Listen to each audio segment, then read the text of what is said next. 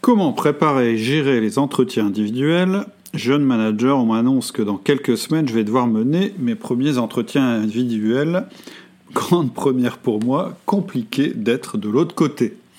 En effet, ta question me fait penser à toutes les fois où j'ai dû faire cet exercice au pied levé. Depuis, j'ai un peu changé de méthode, mais je vais te donner quelques trucs quick and dirty pour faire un entretien de fin d'année qui tienne la route, même quand tu n'as pas pris le temps de le préparer.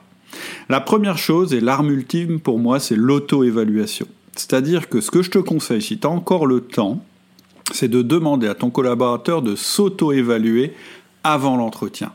Je te donnerai le plan de l'auto-évaluation juste après.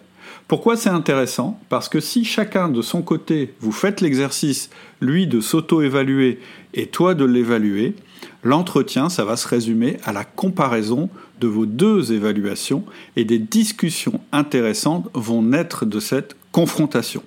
Et puis, le petit bonus aussi, c'est que ça te permet d'un petit peu moins préparer, puisque tu vas lui demander de te remettre son auto-évaluation avant l'entretien pour pouvoir en prendre connaissance.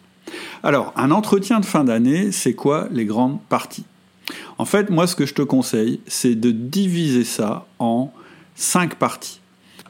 Une partie mission, une partie objectif, une partie histoire, une partie bilan et une partie futur.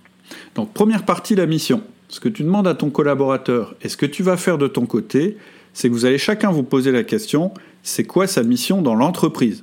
C'est-à-dire de répondre en une phrase à la question pourquoi son poste existe-t-il?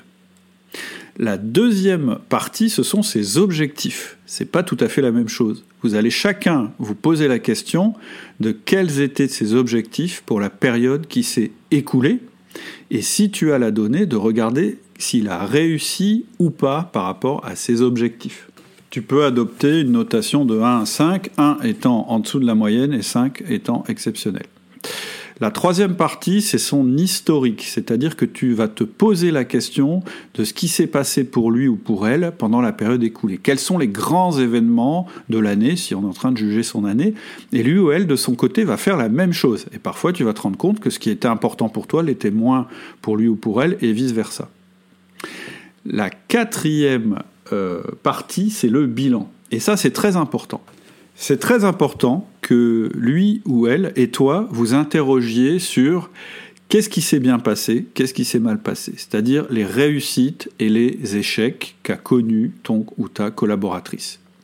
Et puis la dernière partie, c'est une ouverture vers la suite, c'est-à-dire que ton objectif, c'est quand même d'évaluer la performance de ton collaborateur.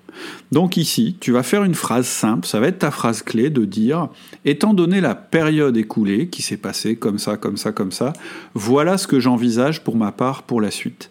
Et tu vas lui demander à elle ou à lui de faire la même chose et vous pourrez en discuter. Mais pour moi, c'est simplement une discussion, parce que l'entretien d'objectif, celui qui aura lieu après, il ne faut pas le faire au même moment que ton entretien d'évaluation.